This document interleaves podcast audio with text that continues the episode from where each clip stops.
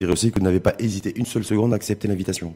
Ah, on ne peut pas vous refuser quelque chose. C'est gentil à vous, Hakim Maraki. Je rappelle que vous êtes chef d'entreprise, président directeur général de Maghreb Industrie et euh, président de la commission fiscalité à la CGM, à la Confédération Générale des Entreprises du Maroc. Alors j'ai demandé à Hakim Maraki tout d'abord, quand il a appris la nouvelle de la prorogation de l'état d'urgence sanitaire, comment il a réagi en tant que citoyen, en tant que chef d'entreprise, est-ce qu'il s'est dit euh bah, L'état d'urgence sanitaire, euh, disons, avait été annoncé pour ils sont normalement trois mois. Donc euh, effectivement, on a, atteint, on a, bientôt atteint les trois mois. Le, 20 ou le 22, euh, disons, on aura atteint les trois mois. Donc ça ne m'a pas surpris à proprement parler. C'est les conditions de l'état d'urgence sanitaire qui euh, sont plus questionnables, mais pas l'état d'urgence sanitaire en lui-même. C'est bien évidemment le déconfinement doit être progressif, et donc c'est cette progressivité qui doit être étudiée de façon à ce qu'elle soit le plus adaptée à la fois à la situation sanitaire et aux exigences économiques. Mmh. Parce vous avez vu les réactions, disons, bah, beaucoup en tout cas considéré que, en tout cas, penser que le chef de gouvernement allait annoncer un déconfinement, euh, dans la progressivité certainement, mais qui ont été, euh, qui ont été, voilà, qui n'ont pas accepté cette décision et qui le vivent très mal. En disant aussi, bah, ils vont tuer l'économie. C'est une décision prise par les pouvoirs publics, par le chef de gouvernement, qui va plomber encore plus l'économie. Est-ce que vous partagez vous ce sentiment? Je pense que la crise sanitaire est subie, elle n'est pas choisie. Donc, euh, je dirais plutôt que d'un confinement allégé, on pourrait parler d'un déconfinement progressif, et disons, ce serait peut-être mieux accepté. Euh, et après, donc la vitesse du déconfinement dépendra évidemment des, conditions, encore une fois, sanitaires. Bon, il me semble qu'au Maroc, euh, euh, disons, le, confinement est extrêmement bien géré, du moins au départ, que le Maroc est un des pays où on teste le plus de gens avec une prévalence finalement négative parce qu'on a plus de 99% des tests de dépistage se révèlent être négatifs, que la quasi-totalité des personnes qui sont contaminées aujourd'hui sont des gens qui sont asymptomatiques. Donc ça présage, euh, disons, d'un allègement euh, progressif, euh, probablement rapide, en tout cas je l'espère, et ça mettra tout le monde d'accord. Après, bien évidemment, les considérations économiques sont, sont réelles, et je dirais même cruelles. Euh, dire, euh, nous sommes un pays euh, où il y a beaucoup de, disons de, chômage, beaucoup de personnes qui, sont, qui ont une faible activité ou disons pas suffisamment d'activité économique, mhm. et que cette pandémie en a mis encore davantage sur le tapis. La compétitivité oui, est un problème essentiel et elle est plombée par, par cette pandémie. Et donc il y a des mesures qui sont à prendre. Je dirais plus une question de, de, de cap de visibilité sur l'avenir qui doit être euh, certainement plus communiqué de façon à rassurer les gens. Mais la situation sanitaire est ce qu'elle est? Encore une fois, pour vous, de toute façon, la prorogation de l'état sanitaire, déjà, un, vous n'avez pas été surpris, et puis deux, elle est parfaitement compréhensible. Sauf que peut-être qu'il aurait fallu employer le terme, ce que disait Jaffa hier, plus de déconfinement progressif que de allègement du confinement avec un zoning. C'est ça, voilà. C'est un petit peu embourbé, c'est ça qui a créé un peu la, polémique. Mais en même temps, euh, la définition des zones, par exemple, on voit bien qu'il y a une zone, la zone B ou la zone 2 en tout cas qui nous concerne, euh, où c'est essentiellement là où il y a la concentration des cas d'infection, et c'est en même temps c'est là où il y a la concentration du PIB. Donc de se dire, beaucoup sont interpellés en disant, mais avec cette prorogation de l'état d'urgence, avec cette définition de zoning, euh, avec ces Casablanca, Marrakech, Tanger, Fès et autres qui constituent le poumon économique du pays, et du PIB, du coup, on va pas, on va pas, la situation économique va s'aggraver encore plus. C'est-à-dire qu'effectivement, on a, un problème, je dis encore une fois, c'est, euh, disons, quelle, gestion on fait finalement de la crise. Ce qui a été annoncé pour l'instant, ce sont des mesures, euh, mais pas des objectifs. Et donc, il y a un manque de, disons, de visibilité euh, qui est donné aux entreprises. Et je rappelle que l'emploi se fait d'abord dans les entreprises. Donc, il y a une difficulté pour un entrepreneur d'anticiper. Alors bien évidemment, euh, la façon dont c'est fait dans d'autres pays euh, a permis de définir certains caps a permis de donner certaines visibilités. Au Maroc, on n'a pas encore euh, fait cela. Ce que vous êtes en train de dire, Mohamed, Hakim directement, ou implicitement ou involontairement en tout cas, c'est que autant on a un cap sanitaire, puisqu'on a une prorogation de l'état d'urgence sanitaire jusqu'au 10 juillet, mais de l'autre côté, on n'a pas d'horizon et de cap d'un point de vue économique. C'est ça. Donc c'est l'absence de cap économique qui, qui vous dérange beaucoup plus bah, oui, encore une fois, c'est-à-dire la, condition, euh, disons, du pays, euh, du point de vue sanitaire, elle est subie. Et on ne sait pas quelle va être l'évolution de cette pandémie, même si on commence à être un peu plus optimiste, même si au Maroc on a confiné plus longtemps qu'ailleurs, même si au Maroc on déconfine plus lentement qu'ailleurs. Le, on n'a pas idée réellement de ce que sera la suite de cette pandémie. Et je comprends que c'est-à-dire un sursaut éventuellement du virus. Ah oui. Parce que le virus circule toujours, donc il a toujours la possibilité de, de, rebondir. Oui, parce qu'à un moment ou à un autre, il faudra bien que les Marocains qui sont bloqués à l'étranger reviennent. Il faudra bien que le tourisme reprenne. Mhm. Et donc il y aura à ce moment-là des risques supérieurs à ce qu'il y a aujourd'hui de voir le virus de nouveau émerger. Et donc il y a des dispositifs qui sont en train de mise en place. C'est de façon, je dirais, très intelligente. donc je, reste bien sûr optimiste et je comprends que l'État y aille progressivement. Mmh. Mais du point de vue économique, il n'y a pas la même, disons, le même cap qui est, euh, qui est marqué, qui est fixé. Et je dirais que l'importance euh, de l'économie euh, n'apparaît pas de façon aussi évidente. Il y a, je pense, une insuffisance de débat, il y a une insuffisance de vision qui est, qui est proposée aux entreprises. Et donc, effectivement, c'est pour cela qu'on dit l'économie va mal. Bah, parce qu'il n'y a pas de communication, parce qu'il n'y a pas de mesures annoncées, parce qu'il n'y a pas de cap de fixé. Alors, il y a des mesures qui sont annoncées, mais il n'y a pas de cap. par exemple, on va donner un exemple très simple, Daman Oxygène. Euh, on dit qu'il y a 12 milliards de dirhams qui ont été euh, distribués par Daman Oxygène. Pour 24 000 entreprises. Pour, 12 euh, milliards, Historiquement, il, y a 800, il, y a, 800 000 entreprises au Maroc, il y a 200 000 qui payent, je crois, l'IS, il y a 24 000 donc, qui ont bénéficié de Daman Oxygène. 12 milliards de dirhams. Mais 12 milliards de dirhams, par rapport à ce qu'a dit le ministre de l'économie et des finances, qui dit que donc, le, Covid coûte au Maroc 1 milliard de dirhams par jour, c'est-à-dire sur 90 jours, sur les 3 mois, ben, ça fait donc 90 milliards. Ben, les entreprises ont eu 12 milliards. Euh, ben 12 milliards, c'est pas, c'est pas par rapport à 90, c'est pas beaucoup. C'est-à-dire que finalement, la, politique qui a été suivie dans d'autres pays, ça a été de mutualiser le coût de la crise, donc d'augmenter la dette de l'État et non pas la dette des ménages et la dette des entreprises, pour que finalement la reprise se passe le plus rapidement possible. Mais est-ce que selon cette stratégie, nous n'avons pas, fait ce choix pour l'instant Est-ce qu'on n'a pas fait le choix en deux temps, nous? Enfin, un autre temps, c'est-à-dire qu'on a inversé. En fait, on fait supporter aujourd'hui la charge, je dis l'État, hein, aux, ménages et aux entreprises. Parce que dans un second temps, je crois savoir que l'État va aller sur les marchés internationaux pour un emprunt massif. Donc il va avoir recours aussi à l'endettement. Oui, je, pense que je comprends la logique, euh, disons, mais simplement elle n'est pas communiquée et il n'y a pas le dispositif qui permet aux entreprises de mieux anticiper. Euh, donc évidemment, lorsque nous produisons moins, nous ne produisons pas. Euh, il y a des secteurs qui sont totalement à comme le tourisme, de nombreux secteurs exportateurs totalement à l'arrêt, pas de transfert de MRE, donc assèchement des recettes en devises. Euh, donc l'économie, euh, comme l'a dit M. Nchaboun, a priori, donc perd un milliard de dirhams par jour, donc 9 points de PIB à ce jour. Euh, si on augmente euh, la consommation, cette consommation va se traduire par des importations plus importantes. Tout simplement parce que l'offre marocaine, qui était déjà très faible, mhm. euh, va, aussi sur la, disons, va, être encore moins à même de répondre à l'augmentation de la demande, et donc on va avoir un problème de devises. Et donc il faut s'assurer d'abord que nous avons suffisamment de devises pour permettre une relance de la consommation, dans un premier temps, et deuxièmement, il faut s'assurer que nous sommes capables de rembourser ces devises plus tard. Mhm. Donc, euh, bon, la, problématique, ça va être celle-là. Sauf que bah, il n'y a pas de débat à ce sujet. En tout cas, avec euh, les entreprises ne sont pas partie prenante de ce débat.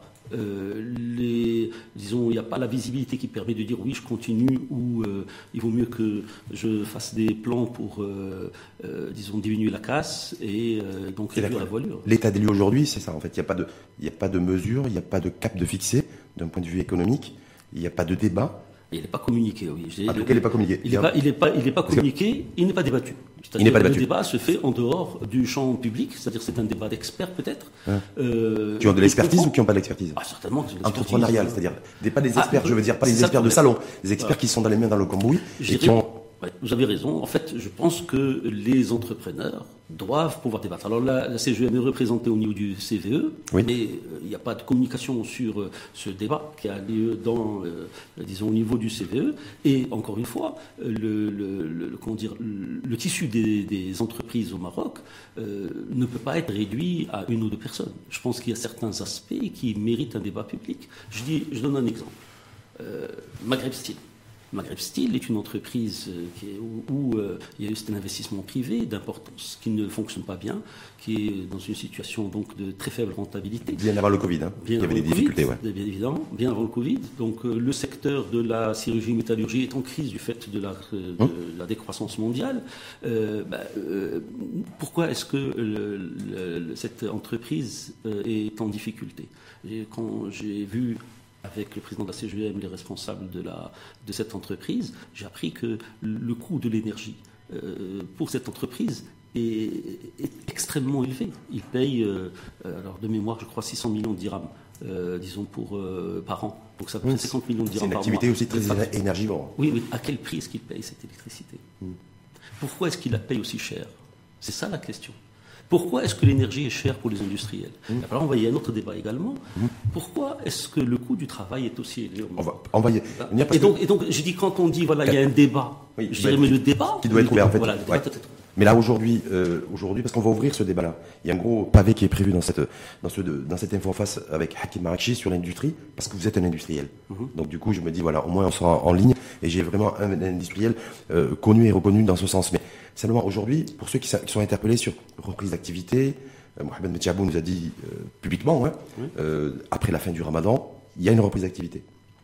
Aujourd'hui, on nous dit il y a une loi de finances rectificative qui doit être présentée en conseil de gouvernement, je crois savoir la semaine prochaine, et devrait suivre un plan de relance économique. Mais ça veut dire, est-ce qu'aujourd'hui, fondamentalement, est-ce qu'il y a des choses au niveau de l'entreprise qui sont, sont perceptibles? Est-ce qu'on attend Est-ce que ce que je veux dire, c'est qu'on sait que le virus circule et les forces sanitaires de la puissance publique tentent à veiller à la circulation du virus. Voyez? Donc, est-ce qu'il y a un autre virus euh, économique qui circule aussi? Et que là, par contre, il n'y a, pas de, a pas de radar, en fait, en clair sans. Alors, on a des gros problèmes. Oui. Évidemment, bon, la demande sur le marché local reprend au fur et à mesure que le déconfinement est, euh, disons, est progressif. C'est-à-dire plus le déconfinement les gens consomment un peu, plus les gens recommencent à consommer un peu, c'est clair. On voit un rebond de la consommation depuis euh, deux semaines, trois semaines, un mois. Oui, enfin, deux, trois semaines, non plus depuis quelques jours, oui. Depuis quelques jours. Depuis quelques jours, oui. D'accord. Oui, il y a une reprise, mais enfin, on était tombé très bas. Hum. Et on n'est pas revenu au niveau normal. D'accord. pas revenu. Et au niveau de l'export, la demande dans les pays occidentaux est faible. Hum. il faut bien savoir qu'eux aussi se retrouvent surstockés c'est-à-dire que la gestion de la crise a été différente. En Europe ou aux États-Unis, il y a eu distribution massive de crédits, ce qui fait que les fournisseurs ont été payés. Mhm. Et donc, euh, donc, en particulier, le Maroc, en tant que fournisseur de ces pays-là, a pu recevoir de ses, euh, de ses clients le fruit des exportations. Tandis que sur le marché local, beaucoup de, il y a beaucoup d'impayés. Sur le marché local, il y a beaucoup d'impayés. La demande était faible et les impayés étaient importants. Mhm.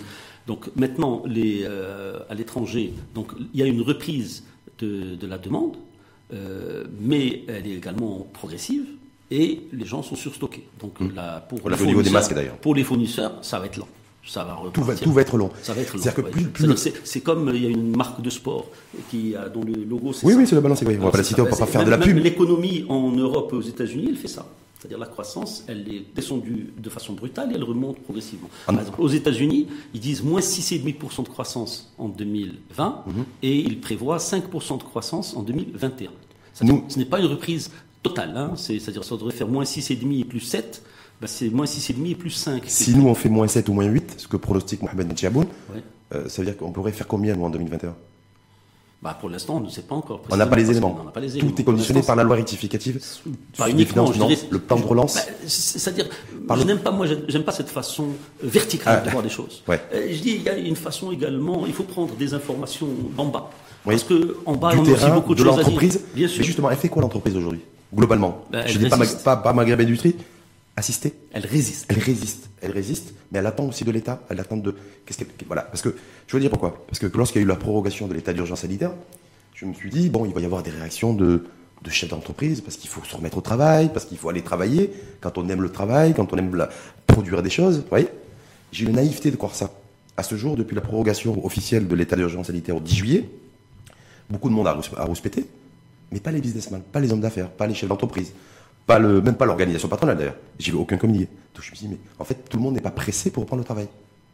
J'avais bah, déduit, c'est moi, bah, j'ai un petit bah, cerveau. Hein. Bah, je sais pas. Et peut-être parce qu'il n'y a pas beaucoup de gens qui travaillent. Ah, mais je sais, ah oui, sur la CNSS, effectivement, mais, ça veut dire ça Je sais pas. Ah oui, c'est-à-dire que de toute façon, quand vous voyez les chiffres de l'emploi au Maroc, c'est assez ahurissant. Mm. Il y a deux ans, j'étais également euh, euh, assis à cette table, sur cette chaise, et je disais déjà à l'époque que le nombre de personnes qui ont un emploi, euh, disons, périn au Maroc, c'était 1 200 000 plus 500 000 du secteur euh, public, ça fait 1 700 000. Apparemment, le chiffre a légèrement décru, on doit être à peu près 1 600 000 aujourd'hui, euh, et tous les autres, soit dans la précarité, soit dans l'informel. pour une population de 40 millions d'habitants. C'est-à-dire, euh, théoriquement, sur 10 millions de personnes actives, on a moins de 20%, probablement même à peu près 15%, qui mmh. ont un emploi, disons, périn c'est très, très, très faible. Et on voit qu'en fait, il y a une destruction de l'emploi, et on le voit dans d'autres chiffres. Quand on voit, la, on analyse notre balance commerciale avec des pays comme l'Égypte. Mmh. Aujourd'hui, le déficit commercial avec l'Égypte, c'est 90%. Amorcé bien avant le Covid aussi. Non, non. Euh, oui, avant le Covid, oui, mais, ça, ça, pas très longtemps. C'est-à-dire en quelques années, on s'est mis à importer massivement d'Égypte. Euh, et, on a, et ça représente, j'ai fait un calcul, en valeur ajoutée, c'est 100 000 emplois. Mais on, va revenir effectivement sur ces, sur ces aspects avec la, lumière de la réindustrialisation voulue et citée par Moula Alami, euh, parce qu'il a commencé à présenter les grandes lignes en début de semaine au Parlement.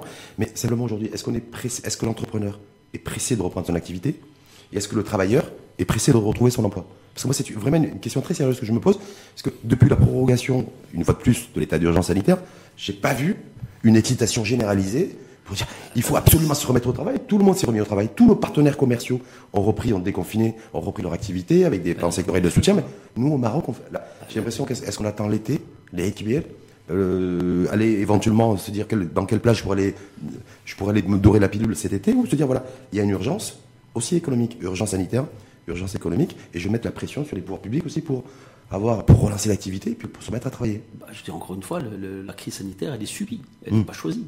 Euh, donc, euh, bien évidemment que nous aimerions bien reprendre le travail à fond. C'est-à-dire qu'on s'est mis dans des dispositions. Personnellement, ce que j'ai fait euh, sur le début du mois de mai, j'ai remis en branle toutes les lignes de production mais après, je vois que la demande ne, suit pas et donc euh, je ralentis. Vous, au, sein, au sein, de Maghreb Industrie Absolument, bien sûr. Il n'y a, pas de demande. La demande est faible. Hmm. La demande, elle représente grosso modo 40%, 30% euh, de ce que, ou 50% de ce, qu'elle existait, ce qui existait auparavant. Je n'ai pas un outil qui est taillé pour, euh, pour travailler à 30%. J'ai un outil pour travailler. Ce modèle économique n'est pas viable. Ça veut dire quoi? Ça veut dire que vous attendez aussi, je dis, vous attendez vous en tant qu'industriel, de la part des pouvoirs publics, dans la, je sais pas, la perspective de la loi de finances rectificative et d'un plan de relance économique, euh, qu'ils agissent sur la demande? Ou qu'ils agissent sur l'offre parce que là, vous, vous dites ah aujourd'hui, moi j'ai un problème de demande. Tant que la demande ne repart pas, je ne peux pas relancer la production. Bah, en a qui disent, moi il faut d'abord relancer la production, et le, reste et la demande va suivre. Donc, euh, et il y a un troisième problème qui est les liquidités. C'est-à-dire les entreprises sont exsangues. C'est-à-dire, euh, je, travaille. Il n'y a, plus de cash. C'est-à-dire, j'ai euh, vu que le taux des impayés a été multiplié par 8 pendant cette période. C'est-à-dire, euh, le, le, taux des impayés. interentreprise? C'est-à-dire les paiements, les paiements qui sont clients fournisseurs. Voilà, clients fournisseurs. Il y a, il y a 8 fois plus d'impayés dans mon activité par rapport à ce qu'il y avait avant le Covid huit fois. Je ne vais pas me presser à aller leur vendre s'ils ne sont pas prêts à me payer. Quoi. Je veux dire, il y a un problème. Et c'est quoi la solution là pour, euh, Parce que déjà qu'on a un problème de... ce que vous me dites, problème, l'offre et la demande. Il y a un autre problème qui est la liquidité. Donc il faut englober dans je disais, Je disais au départ, on avait déjà un problème de liquidité au Maroc. Euh, avant, c'est-à-dire le crédit interentreprise, c'est 400 milliards de dirhams, c'est 40% du PIB, euh, c'est au moins le double de ce qui devrait être. Euh, par rapport à des pays, euh, disons, euh, de la région. donc, donc il n'y a pas suffisamment d'argent qui circule suffisamment vite au Maroc pour permettre, disons, une fluidification des, disons, de l'activité. Donc il y a ce problème-là. Il y a le problème de l'offre. on le voit par rapport ben, à la situation du travail. Mmh. le marché de, de, l'emploi au Maroc, ben, on voit qu'il y a un problème d'offre au Maroc, il y a un problème très sérieux qui est aussi antérieur au Covid. Et on a un problème de demande qui, lui, est dû euh, au Covid. C'est ce que je disais. Car du Covid, c'est la détérioration du pouvoir d'achat, c'est. Ah, aujourd'hui, c'est, disons, la, demande est, bloquée. Je dirais qu'elle ne peut pas s'exprimer puisque bah, les dû au confinement ou dû éventuellement à une détérioration du pouvoir d'achat parce qu'il y a eu des baisses de, ah, de salaire et de revenus? Parce qu'on n'a là-dessus. La première chose, c'était euh, la fermeture des commerces. les commerces sont fermés, il n'y a pas d'écoulement possible. Là, ça s'est arrêté net. On peut se poser ça. C'est-à-dire quand on nous a dit il n'y a pas de commerce, je dis bon ben on arrête. J'ai pas besoin de, d'attendre des mesures quelconques. Je sais qu'il n'y aura pas d'écoulement, donc j'arrête. On ne écoulait que au Maroc à travers, euh, disons, les, grandes surfaces et certains produits alimentaires à travers bon, les, petits commerces d'alimentation qui sont restés partiellement ouverts. Euh, la différence avec l'Europe et les États-Unis, c'est que le commerce a continué là-bas parce que les achats par le net sont déjà développés mmh. et donc ils ont beaucoup augmenté. On le voit, euh, une entreprise comme Amazon a beaucoup recruté pendant cette période et on voit que finalement il y a eu des impacts positifs sur l'économie aux États-Unis. En même temps, Uber, eux, ils ont licencié. Hein. Oui, euh, oui, oui, oui. Voilà, Mais- non, mais parce que c'est la mobilité. Le problème, c'est la mobilité. Voilà. Par contre, par contre, les gens ont continué de consommer Mmh. aux États-Unis parce que le, le pouvoir public aux États-Unis ont distribué finalement Mmh. des quantités massives d'argent aux consommateurs.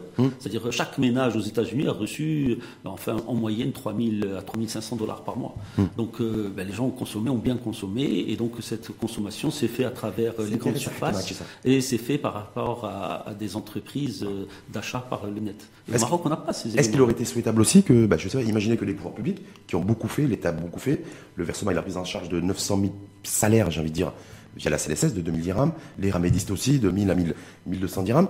Euh, mais est-ce qu'il avait les moyens aussi euh, de faire ce qui a été fait dans, certains pays que vous évoquez, c'est-à-dire pour soutenir la demande et la consommation, donner aussi des espèces de bons d'achat, Oui, mais c'est- exactement ce que je disais au départ. Le problème chez nous, c'est qu'on a peur que l'augmentation de la consommation se traduise par des importations et donc des sorties de devises et qu'on se retrouve dans l'incapacité de rembourser les crédits. Il me semble que c'est vraiment l'idée centrale euh, qui préside finalement à la destinée de notre économie ou à la gestion de notre économie dans, dans cette période de crise.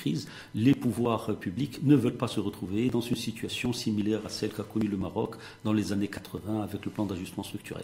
C'est ça qui, qui pose Ça problème. ça je dirais, mais de toutes les façons, le problème que nous avons, c'est que je ne vois pas une politique de l'offre qui permettrait justement de relancer euh, la, la- le, le produit, la production marocaine. Il n'y a pas de stratégie de l'offre claire. C'est-à-dire, il y a une politique industrielle, mais il n'y a pas de stratégie de l'offre. Il n'y a pas, il y a- le- le- quand on voit le nombre d'entreprises euh, qui exportent, euh, euh, disons d'entreprises marocaines qui exportent, c'est un chiffre qui est anormalement bas. 600 entreprises qui exportent régulièrement, c'est-à-dire qui ont une activité exportatrice normale. 600 pour un pays de 40 millions d'habitants, c'est très faible. 230 seulement qui payent plus d'un million euh, d'IS par an, c'est ahurissant. Ahurissant. En tout cas, ça c'est un enjeu pour vous de court terme ou un enjeu de moyen long terme? Le, le fait de redonner du sens à une politique de l'offre marocaine, essentiellement basée, à mon avis, et centrée sur l'industrie, l'industrialisation et l'industrialisation massive. Est-ce que ça, ça peut se fait dans- être fait pour, dans le cadre de la reprise d'activité, la relance économique, ou ça, ça peut être fait dans un horizon plus large? Bah, Il y, a, il y a des mesures de court terme Oui. et il y a des mesures de plus long terme. Court terme, et c'est là où je dis il faut une visibilité. C'est-à-dire, quand j'ai parlé euh, de l'Égypte, on peut parler de la Turquie, on peut parler Mmh, c'est de l'Arabie Saoudite, des Émirats Arabes Unis et même de la Tunisie. Parce qu'on a un- une balance commerciale euh, qui avec un taux de couverture de 50% avec la Tunisie seulement. Donc 10% avec l'Égypte, je vous dis pas. Et je parle que des produits transformés. Mais Je ça, limite, c'est sur le moyen terme. je dis non, mais attends, il y, a- y y une raison pourquoi Oui. est-ce qu'on importe de ces pays et qu'on n'est pas capable de fournir euh, pour nos propres consommateurs euh, des produits marocains. Il y a- un problème. Mm. C'est que l'offre marocaine n'est pas compétitive. Donc il faut rétablir la compétitivité de l'offre marocaine. Et- et quand on voit, euh, donc j'ai vu, euh, disons, quelques personnes qui étaient venues euh, débattre avec vous cette semaine, le, niveau, euh, le coût du travail, j'ai parlé tout à l'heure du coût de l'énergie. Mhm. Ben, le coût du travail au Maroc, c'est quand même euh, deux à trois fois celui de la Tunisie et de l'Égypte. C'est quand même. euh, On, on a une monnaie qui est chère, où on a un travail euh, qui n'est pas très productif. La productivité du travail au Maroc est faible et son coût est élevé. Je dirais, dans ces conditions, être compétitif, c'est pas simple. Alors pourquoi est-ce que les salaires au Maroc sont plus élevés qu'en Tunisie ou en Égypte? Là, il faut se poser la question. Il y a des mesures à prendre et il n'y a pas besoin, euh, disons, de d'épiloguer euh, longuement là-dessus. Bah, je- On va dire, euh, oui, il y a un problème. On a dit, tiens, report des charges sociales. Oui. Ah ben, si vous voulez augmenter les salaires, ben, diminuez les charges, notamment les charges sociales. C'est intéressant ça, euh, parce que je pense qu'il y a, y y le, le court terme reprise d'activité. Effectivement, on, a- on- on verra les éléments qui seront annoncés, les, les mesures qui seront annoncées dans les prochains jours, dans le cadre de la loi de finances rectificative. Mais là, aujourd'hui, vous, la fiscalité, vous connaissez parfaitement. Vous êtes un entrepreneur, vous êtes un industriel. Est-ce que vous considérez aujourd'hui que la relance peut se faire aussi par la fiscalité? Un, par une baisse de la pression fiscale sur les facteurs de production ou deux, par les- sur, les- sur la pression fiscale sur les facteurs de consommation, c'est-à-dire la TVA. Voilà, parce que je pense qu'il y a deux enjeux. Un pays, l'Allemagne par exemple, pays première puissance économique européenne, a actionné ce levier-là. Est-ce que nous, ça peut nous inspirer? Oui, oui, bien sûr. C'est, je pense que c'est une solution. C'est- Bon, je ne pense pas que la relance soit purement et uniquement euh, fiscale, mais au niveau de, la, de, la, de l'offre, effectivement, il y a un problème de fiscalité, il y a un problème de coût des intrants, de coût des inputs. Donc euh, il est anormal que l'entreprise marocaine paye des droits de douane, alors que les concurrents qui viennent d'Égypte, de Turquie, de Tunisie, ben, euh, ne payent pas de droits de douane à l'entrée au Maroc. Donc il faut soulager au niveau des droits euh, de douane qui sont payés sur nos intrants, et également le coût du travail, le coût de l'énergie. Donc il faut et donc la le financement, le financement de la solidarité doit être pensé. On ne peut pas continuer à financer de la solidarité en faisant des prélèvements sur la production et le travail. La solidarité doit être financée par la consommation ou par les hauts revenus. Donc c'est soit la contribution sociale, soit la TVA sociale.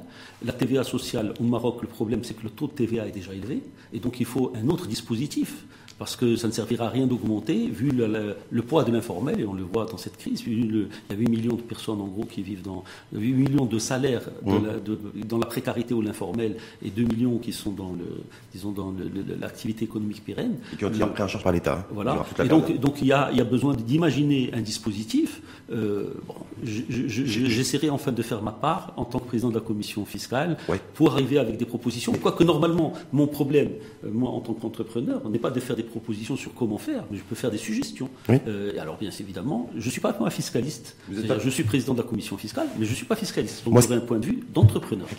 Durant toute la période du, de la gestion sanitaire Covid, Covid-19, il y a le comité de veille économique qui, qui se réunit, qui réunissait régulièrement. Je crois qu'il continue à le faire d'ailleurs un petit peu. Je crois. Oui, parce que maintenant, parce qu'en fait, il y a les CVE qui vont être régionalisés aussi. Mhm. Donc par région, mais j'ai rien vu dans ce sens. En tout cas, filtré de. Voilà, moi, j'ai pas assisté à ces réunions-là même pas, j'étais même pas invité dans les webinaires, bien entendu, parce que je ne suis que journaliste, mais j'ai rien vu dans ce sens. Dans les propositions de la CGM, de l'organisation patronale, je n'ai rien vu dans ce sens non plus. Par contre, ce que je vois et j'entends, c'est les entrepreneurs aujourd'hui, TPE, start-up, PME, qui se, qui se plaignent de ce que vous avez dit d'ailleurs, l'absence de visibilité, d'avoir les, les trésoreries sous tension, et de ne pas avoir de perspective sur leur carnet de commandes. Donc je me dis, est-ce qu'on est, est-ce qu'on est tous, est-ce qu'il y a un problème d'alignement des planètes en matière de, conscience et de prise de conscience de la réalité économique?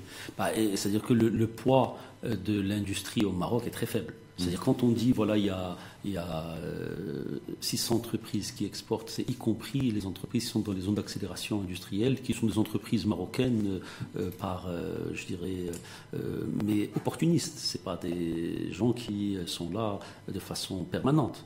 Hein, donc, donc les, Ils sont là parce que c'est parce qu'il y a un coup à faire. Ouais, bah, bien sûr, mais voilà, je vous pose la question, je sais pas. Bah, évidemment. D'accord. Euh, Renault est une entreprise française, c'est pas une entreprise marocaine. Ouais. Hein, donc euh, on voit l'État français euh, fait tel et tel type de proposition à Renault, ils disent bon c'est à prendre ou à laisser, ils suivent.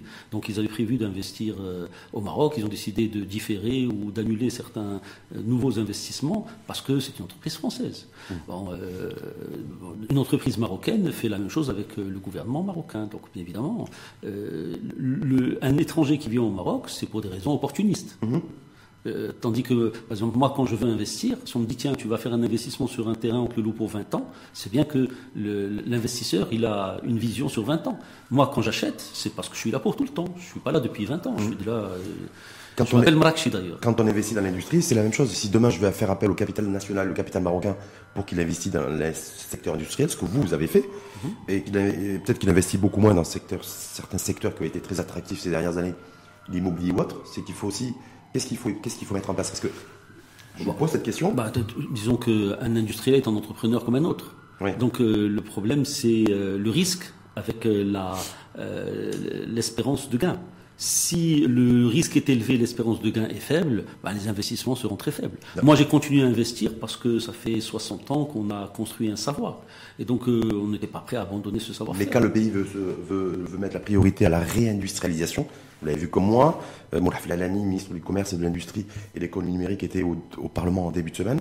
Effectivement, il a commencé à dessiner les contours un petit peu de la nouvelle, sa nouvelle stratégie, en tout cas en termes de relance industrielle. Et on voit bien que c'est une politique basée essentiellement sur un coup de frein aux importations, y compris des lits d'hôpitaux, parce qu'il a pris l'exemple aussi de lits d'hôpitaux, et, euh, et, mettre le paquet, et mettre l'accent sur une politique de substitution de, de, de ces produits qu'on importait, donc on va produire localement. Oui, mais il n'y a pas de doctrine au niveau du commerce extérieur qui va avec. C'est-à-dire, euh, si, euh, comment est-ce que je vais construire un lit d'hôpital qui va être compétitif si l'hôpital peut se fournir euh, à moindre coût en achetant d'Égypte ou de Turquie ou des Émirats S'ils sont moins chers, l'hôpital va me dire oui mais tu es trop cher.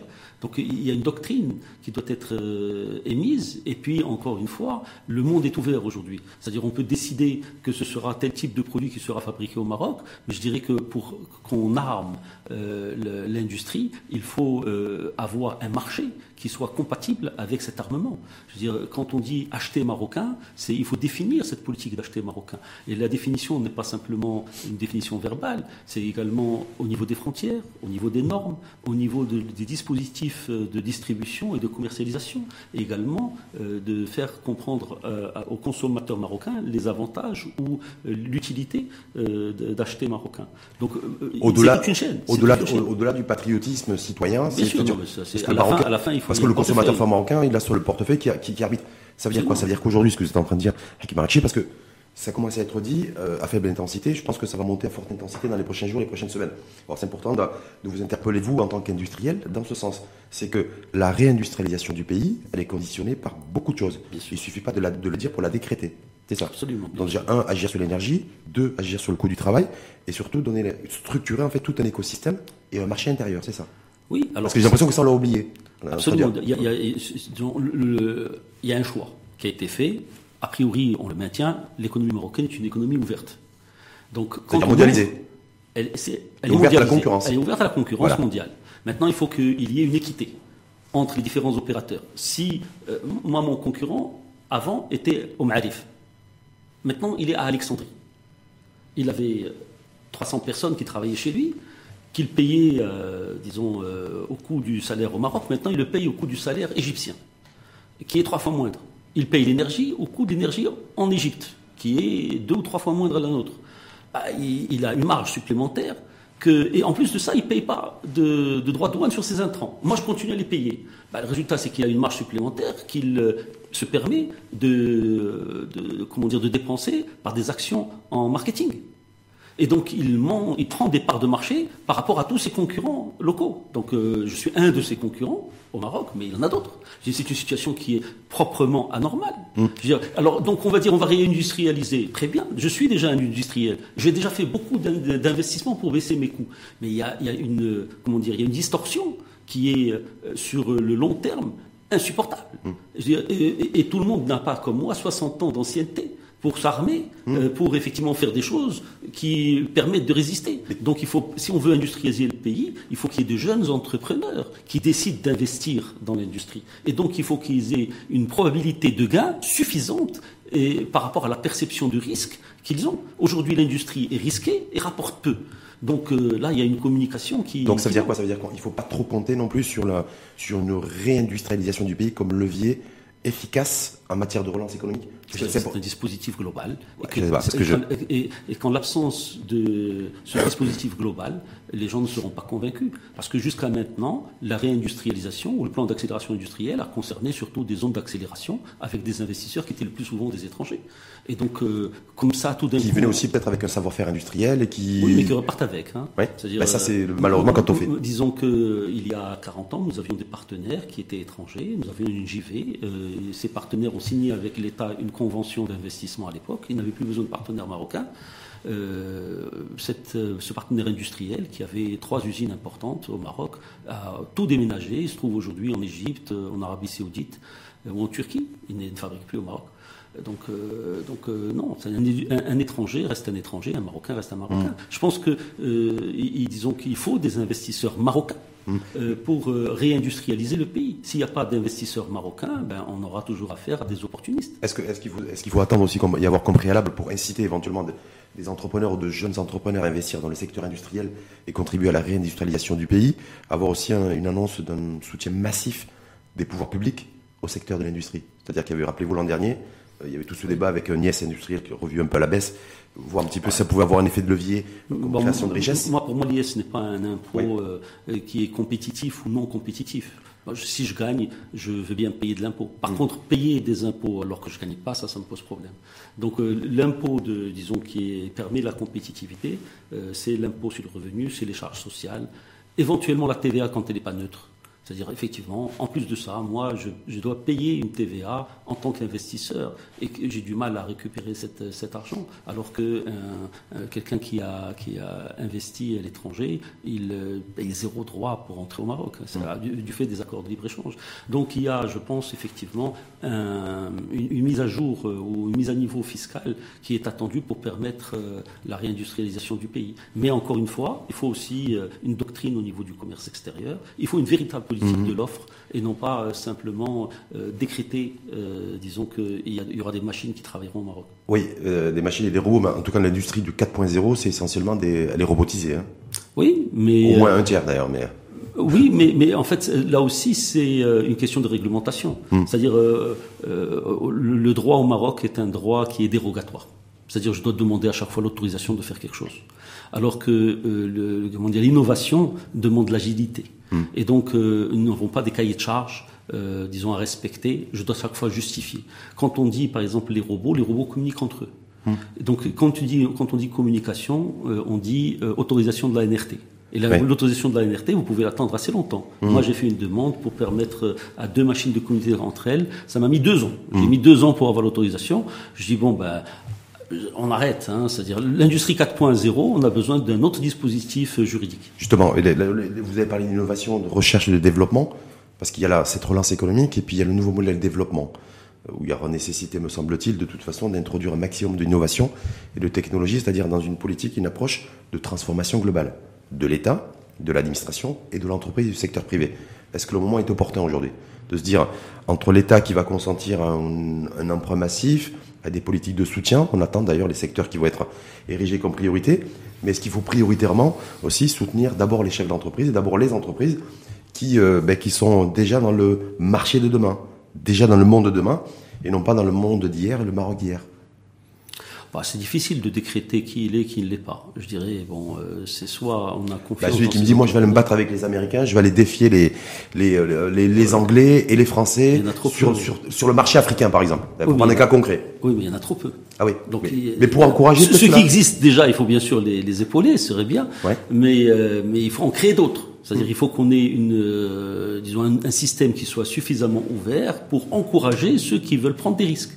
Qu'il faut qu'il y ait une prime qui soit donnée à la prise de risque et non pas, euh, disons, euh, ben, de décourager les entrepreneurs. Je dirais par exemple dans ce qui s'est fait au niveau de la gestion du Covid, il y a quand même une forte défiance qui a été euh, euh parfois exprimée vis-à-vis, par exemple, des gens du textile, en disant bon, les gens du textile, disons, sont des, je sais plus quel était le terme qui a été employé. Enfin, moi, j'aurais été dans le textile, je me serais senti un peu vexé, quoi. Mmh. Je veux dire, ben, il est normal. Mais bon, apparemment, il n'y a pas eu des comportements exemplaires en termes de de patriotisme d'opérateurs économiques de certains textiliens.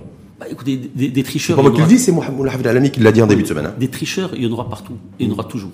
Mais simplement, il faut faire le pari qu'il y ait plus de gens qui aient intérêt à suivre ben, la légalité euh, et, et, le droit que des gens qui aient intérêt à tricher. Hmm. Donc il faut que les tricheurs soient sévèrement sanctionnés et que ceux qui euh, suivent le, le, droit chemin soient euh, sérieusement récompensés. Hmm. Alors si finalement, parce que finalement ce qui s'est passé in fine, c'est que les gens du, de l'informel ont eu sur simple déclaration 1000 dirhams, tandis hmm. que les gens qui étaient dans le secteur formel euh, n'ont pas eu euh, sur simple déclaration les 2000 dirhams.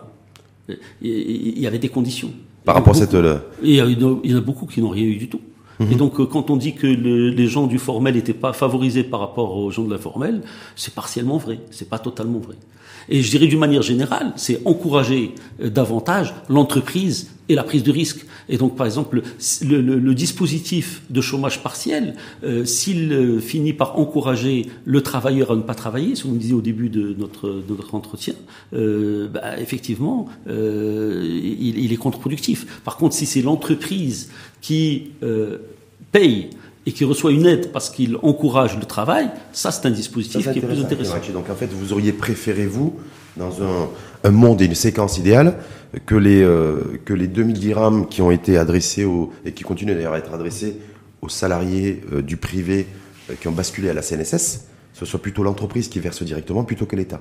Je pense qu'il vaut mieux encourager. Pour encourager le travail. Il vaut mieux encourager le travail qu'encourager le non-travail. C'est-à-dire mmh. encourager et inciter les gens à travailler et l'entreprise à faire travailler plutôt que d'inciter les gens à rester chez eux. Ça, Surtout maintenant que le déconfinement a commencé. Oui, alors, c'est intéressant que vous dites ça parce que vous, si au nom, enfin, vous, ne le dites pas au nom de la CGM, vous le dites en votre nom. Oui. Mais en même temps, la, la Confédération générale des entreprises du Maroc a demandé une prorogation de ce du financement et dispositif jusqu'à la fin de l'année. C'est-à-dire Bah, Il y, aura- y aura- y a des secteurs qui sont euh, lourdement impactés et qui ne vont pas reprendre le travail. Si je prends par exemple le service, euh, disons les, les hôtels, les emplois. Hôtels, restauration, café. Voilà, il y a un vrai problème pour eux qui va durer assez longtemps. Donc par exemple dans ce secteur, je comprends, je conçois parfaitement. Mais d'un autre côté, il y a des dispositions Qu'est-ce que vous arrivez, à vous avez à concevoir que le dispositif continue à assurer le salaire, en fait, en tout cas 2000 dirhams, pour un serveur de café jusqu'à la fin de l'année?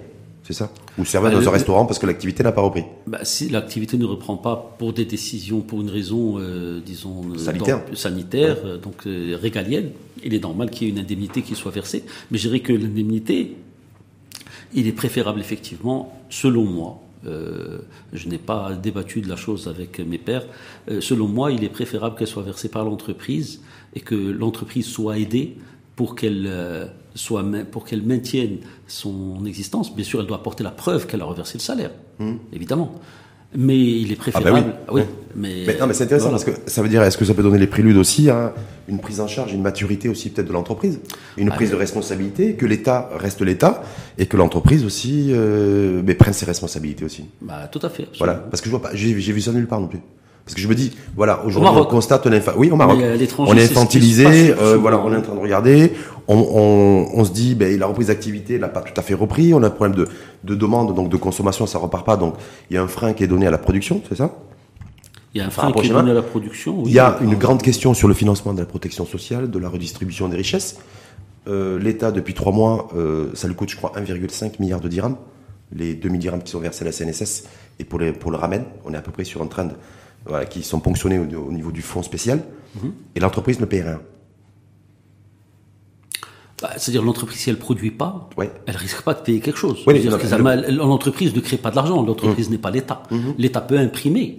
Et après, s'il imprime pas, c'est comme je l'ai expliqué pour des raisons euh, par rapport. euh, ça veut dire que demain, mais c'est. l'entreprise, elle, si elle produit pas, elle n'a pas. C'est-à-dire, elle va pas. Si elle n'a pas d'argent, elle n'a pas Est-ce d'argent. qu'on ça peut- s'arrête. est-ce que vous verrez, vous, d'un bon oeil, le fait que dès que ça va repartir, dès qu'il y a relance et reprise d'activité économique, pour penser au modèle social de demain et au nouveau contrat social, il y en a beaucoup qui aiment beaucoup ce terme, mais aussi qu'il y ait la cote-part euh, qui soit assurée aussi par l'entreprise en cas de nouvelle pandémie, ce que je ne souhaite pas, en cas de nouveau virus, en cas d'arrêt d'activité, en cas de... L'entreprise, elle a des exigences de rentabilité. Si une entreprise n'est pas rentable, elle meurt. Donc, euh, si elle a un niveau de charge qui est trop élevé par rapport à ses revenus, l'entreprise s'arrête. C'est tout net. Donc, si l'entreprise a la possibilité de participer, ben, elle participe à travers l'impôt. Elle paye un impôt, elle paye euh, l'IS, elle paye l'IR, elle paye euh, la taxe professionnelle, euh, elle finance la TVA, et ainsi de suite. Si l'entreprise n'est pas en mesure de produire et de dégager ses surplus, ben, il y a un problème. L'entreprise, on peut, ce qu'on peut demander à un entrepreneur, c'est de ne pas se rémunérer sur le travail de l'entreprise ou sur sa production ou, sur- ou de différer ses profits. Ce qui a été fait par, rapport- par rapport aux banques, par exemple. L'État a demandé ou même a exigé que les banques ne distribuent pas de dividendes. Oui. Bon, ben, c'est le surplus qui est dégagé. Si l'entreprise n'a pas de, de surplus, ben, euh, elle ne peut pas contribuer, elle s'arrête. Point. Terminé. Euh, L'entreprise, ça naît, ça grandit, ça meurt. Absolument. Ouais, c'est ça qu'on- oui, mais, mais, mais, mais elle, elle, elle ne, comment dire, que ce soit une industrie ou un commerce, euh, elle crée pas le bénéfice. Hein. Elle le Mmh, Non, mais je veux dire, S'il n'a pas été construit, En tout cas, dans le, pas, dans le modèle de demain, parce que tout le monde parle du Maroc, du Maroc de demain ou du monde de Le demain, Maroc de demain, l'entreprise doit rester compétitive. Si elle n'est pas elle doit être compétitive, elle compétitive. Elle doit, elle doit être compétitive. Pour qu'elle soit compétitive, euh, est-ce qu'il faut nécessairement aussi que les pouvoirs publics, dans les prochains jours, encouragent, ce que je disais un petit peu tout à l'heure, c'est ne pas forcément forcer et conditionner l'argent public consenti aux, à, des, à des entreprises, parce qu'il y a du cash flow qui va être, qui va être injecté, à la préservation de l'emploi, mais plutôt à la préservation de l'emploi euh, à forte valeur ajoutée, si on veut une économie plus compétitive. Est-ce que là, là-dessus, il faut aussi avoir un avis tranché? Bah, euh, alors, euh, l'emploi tout court, oui, l'emploi à forte valeur ajoutée, je suis moins d'accord. Pourquoi? Parce que ben, euh, l'emploi au Maroc euh, n'est pas très productif. Et donc, l'emploi à très haute valeur ajoutée, il n'y en a pas beaucoup au Maroc.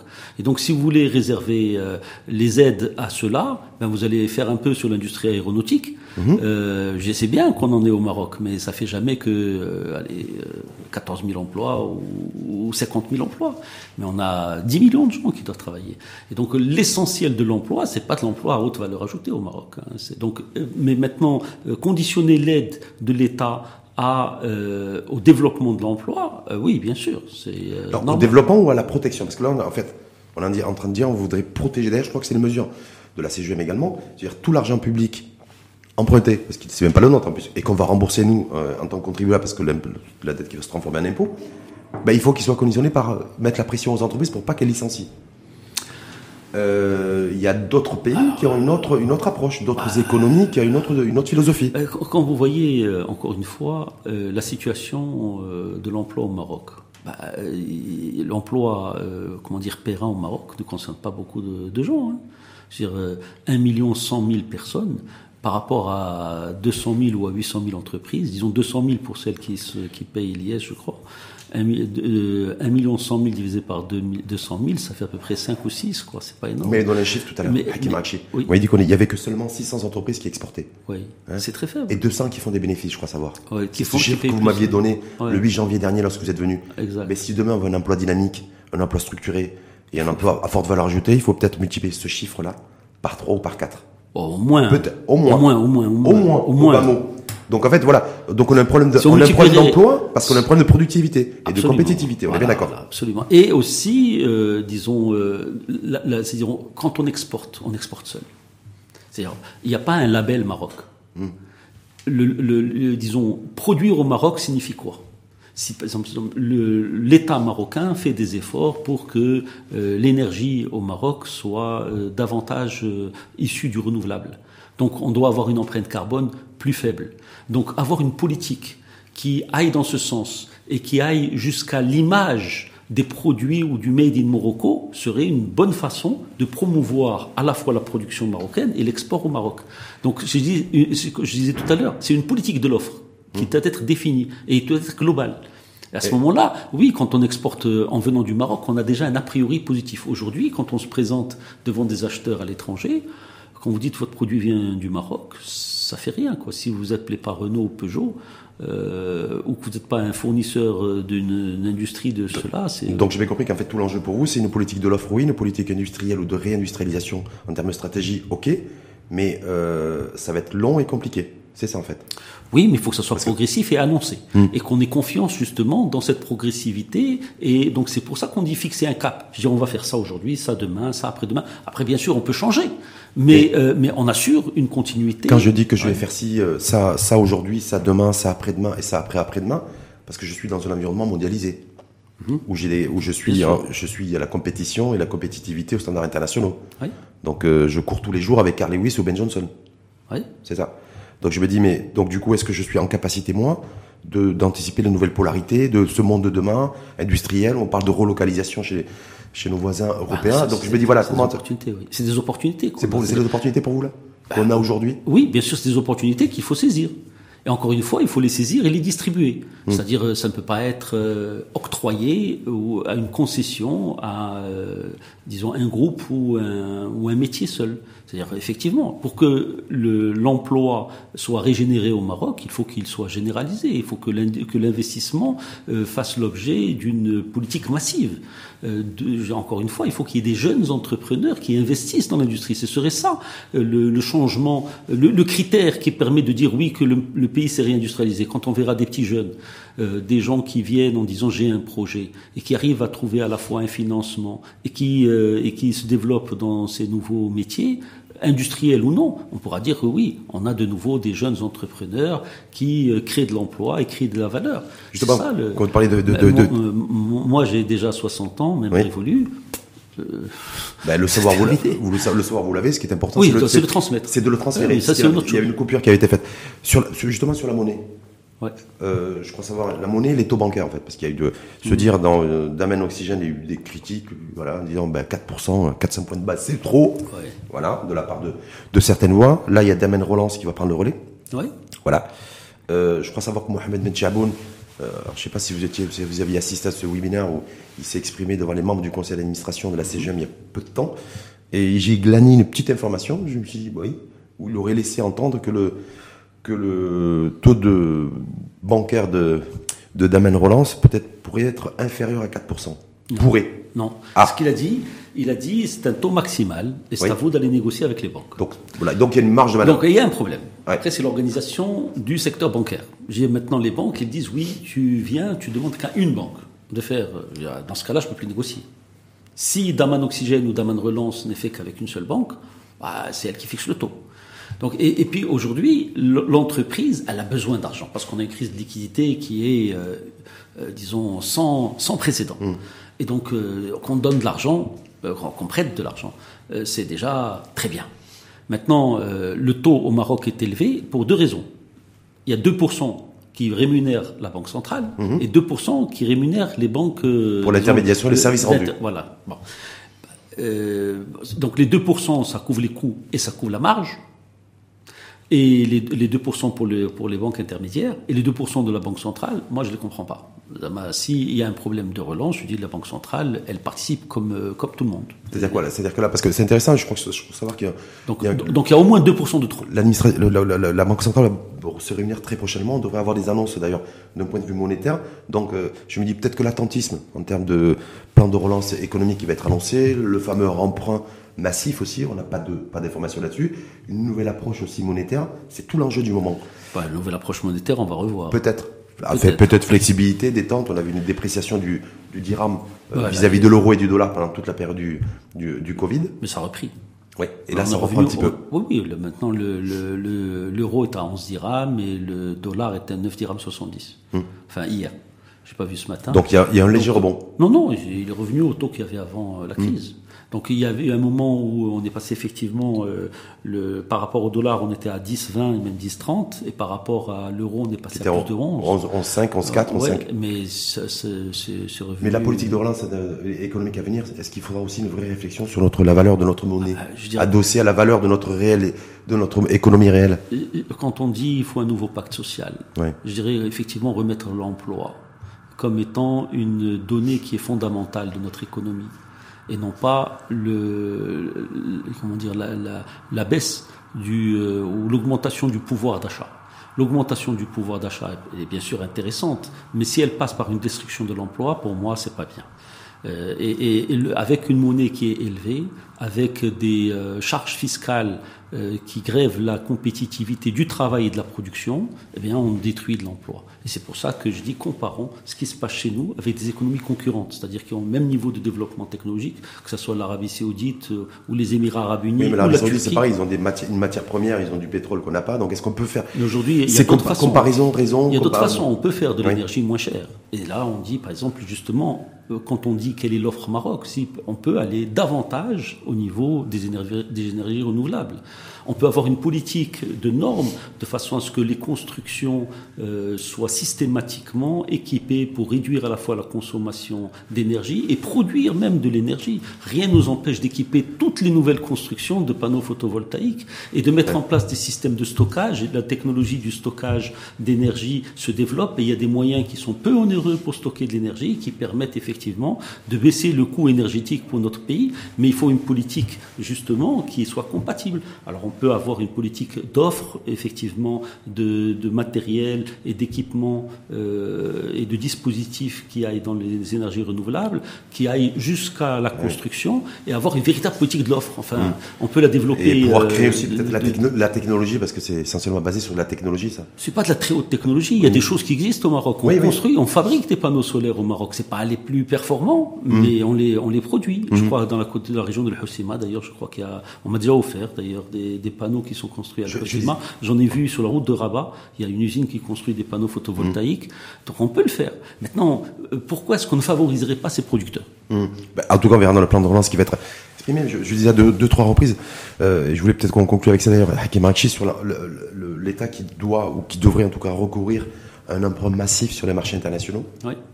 Voilà.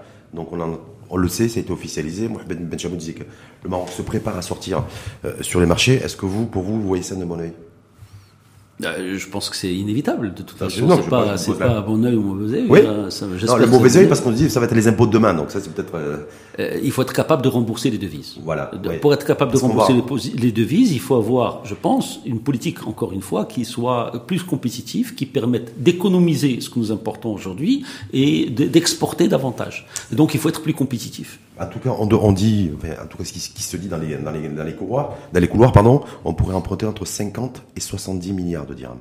Oui. Donc la question se pose aujourd'hui, on essaie de guetter le, meilleur taux, parce que les, primes de risque, les spreads ont, explosé depuis le, déclenchement de la crise sanitaire à travers le monde. Donc il y a la problématique de taux, euh, avoir un taux préférentiel, mais de se dire aujourd'hui, qu'est-ce que je vais en faire de cet argent?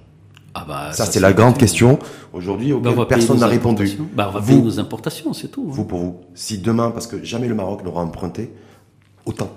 Si, ces dernières années. Ces dernières années. Ces dernières années. Donc ça va être massif. Si on parle de 50, 60, 70 milliards ou 80 milliards de dirhams, ça va être massif. Donc il ne faut pas se louper, me semble-t-il.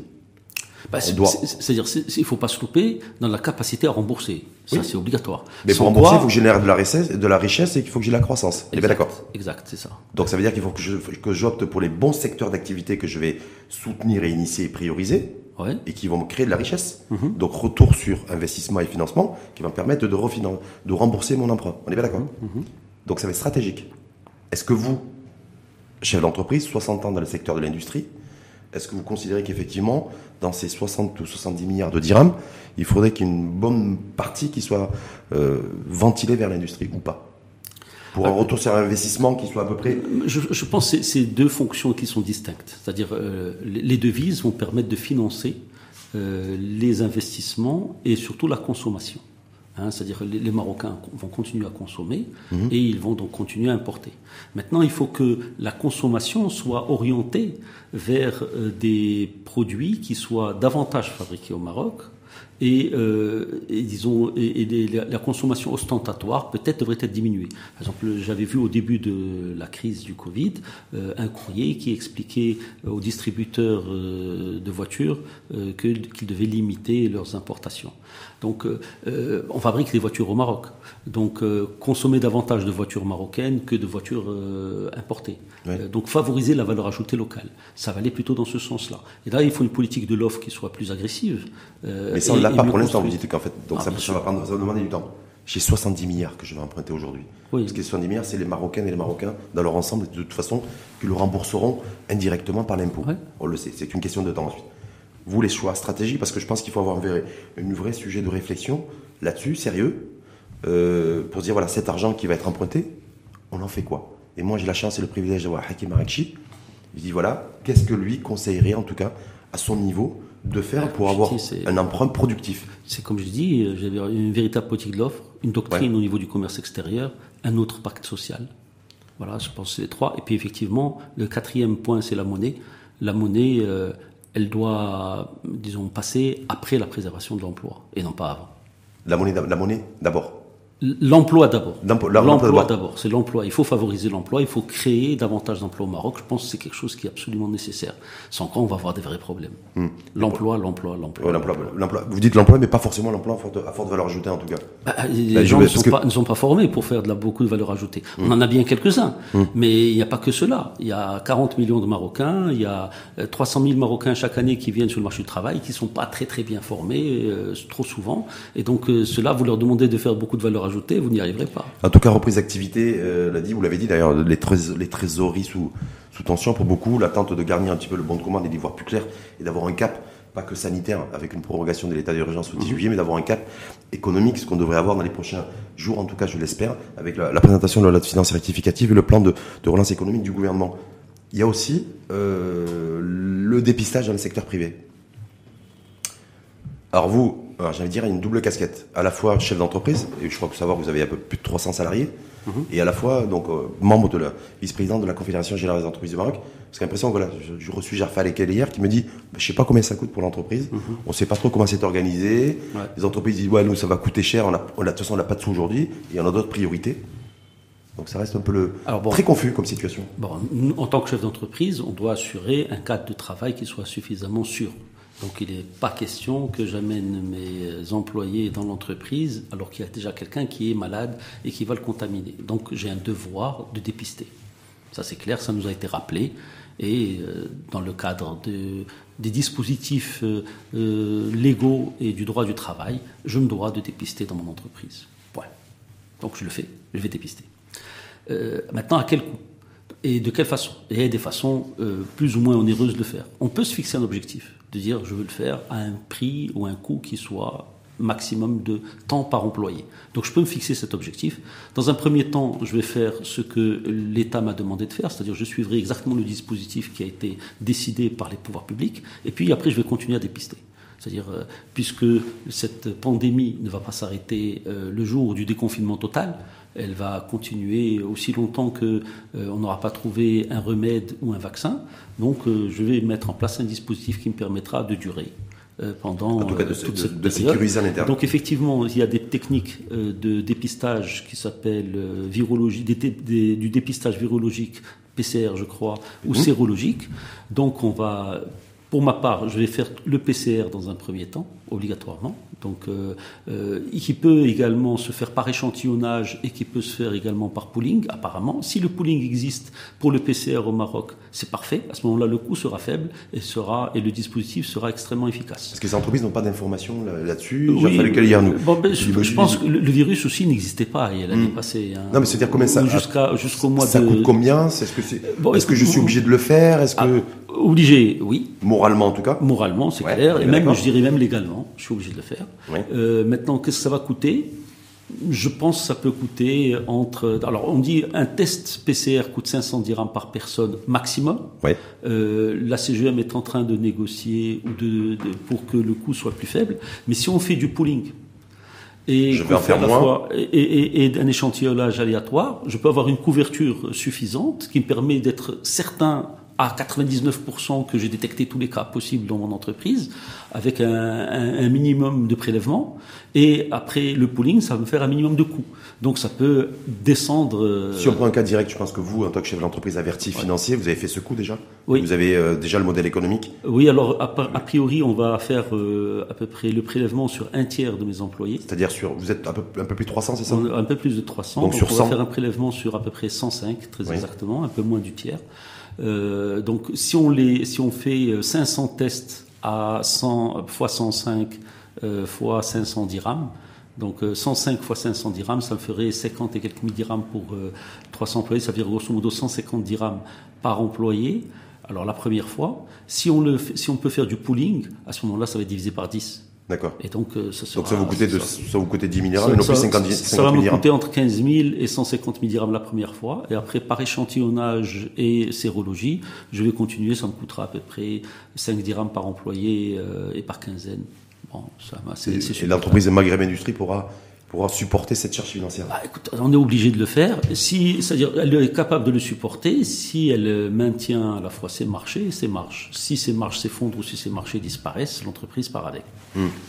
juste une dernière petite interrogation là-dessus, parce que la CGM est en train de réfléchir sur le modèle de financement du dépistage et l'équipe de dépistage dans l'ensemble des entreprises du secteur privé, puisque c'est elle qui pilote, en partenariat avec le ministère de la, ministère de la Santé.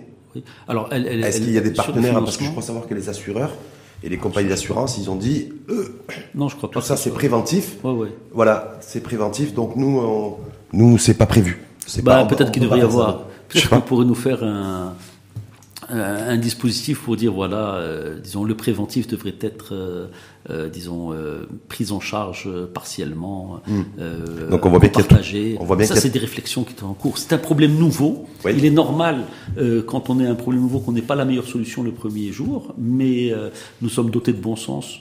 Euh, euh, disons, euh, à la CGM comme ailleurs. Et donc, petit à petit, les bonnes dispositions se mettent en place. Sauf que c'est une question de temps et qu'on voit que le facteur temps aujourd'hui est un, est un facteur, essentiel. de compétitivité. C'est ça. Ben, c'est ce qu'on disait dans une autre réunion, je crois. aujourd'hui, bien sûr, tous les entrepreneurs font des anticipations, ce qu'on appelle des anticipations rationnelles. Euh, bah, effectivement, si on a des informations qui sont manquantes ou des dispositifs qui sont euh, peu clairs, ben on anticipe mal. Hum. Donc clair. Confiant, Hakim euh, pour cette reprise économique on, a, on sait qu'on a, on va, on a perdu en 6-7 points de croissance ces trois derniers mois. Ah, il faut, faut durer. On va rattraper tout ça euh, oui, peut-être pas cette année, mais euh, l'année d'après ou en 2021 et 2022.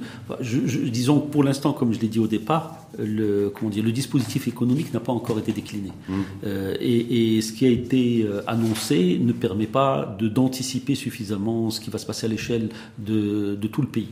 Par contre, euh, les, gens sont dotés encore une fois de bon sens et nous avons même parfois des gens extrêmement intelligents qui sont en charge de, de certains secteurs, de, disons au niveau de l'administration, donc bien sûr confiants.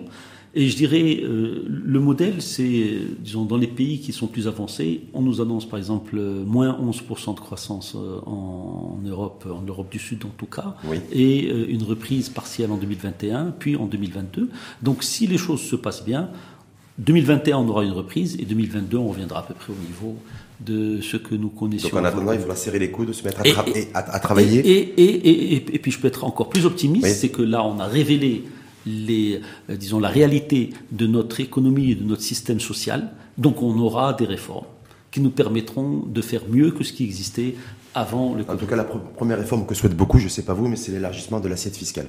Oui, bien et, sûr. voilà, et le fait qu'on inverse la courbe, vous savez, les 80% qui ne sont pas en conformité avec le, avec le fisc, et eh qu'on n'ait plus que 20% qui ne sont pas en conformité sur les prochains mois. Oui, je pense. Par exemple. Oui, et c'est pour ça qu'on doit avoir une autre, une autre forme d'impôt et une autre forme de financement de la sécurité sociale. C'est-à-dire, si on continue à vouloir financer uniquement par le travail et la production, ben, le, ben, et dans une économie ouverte, nécessairement, ça se rétrécit. Si par contre, euh, on passe par un impôt qui se prélève plus facilement sur la consommation euh, et on diminue les coûts de production, ben, le travail sera plus partagé et euh, sans pour autant, disons, avoir une économie moins performante. Je dirais l'autre aspect qui est très important, c'est avoir des services publics euh, qui, soient, qui soient à la hauteur des attentes de tous les Marocains, notamment sur le transport, sur la santé, sur l'éducation. C'est-à-dire s'il y a une pression sur les salaires qui euh, s'exerce sur les entreprises, c'est parce que dans ces domaines, le, la qualité du service public est insuffisante et l'entreprise doit y pallier et elle perd sa compétitivité. C'est pour ça qu'il faut aller très vite aussi, peut-être sur les partenariats publics-privés, sur les services publics, parce que les services publics seuls, l'État ne pourra pas malheureusement les, les financer en tout cas financer leur, euh, financer leur, leur, leur, renouveau, leur nouveau modèle. Merci une fois de plus à vous. Merci. Hakim Marakchi, chef d'entreprise, PDG de Maghreb Industrie, président de la commission fiscalité à la CGM, la Confédération Générale des Entreprises du Maroc, et que je suis content de, de revoir parce qu'on s'était revu, on s'était vu en début d'année. il n'y avait, pas le Covid. Hein. Il n'y avait pas le Covid. C'était le 8 janvier 2020. Alors j'espère qu'on aura un, nouveau départ et, que, et que cet entretien présage de la fin du Covid et euh, d'une année plus agréable, en tout cas que celle qu'on a connue jusqu'à maintenant. Merci en tout cas une fois de plus à vous et très belle fin de soirée et à très bientôt. À très bientôt Rachid, merci.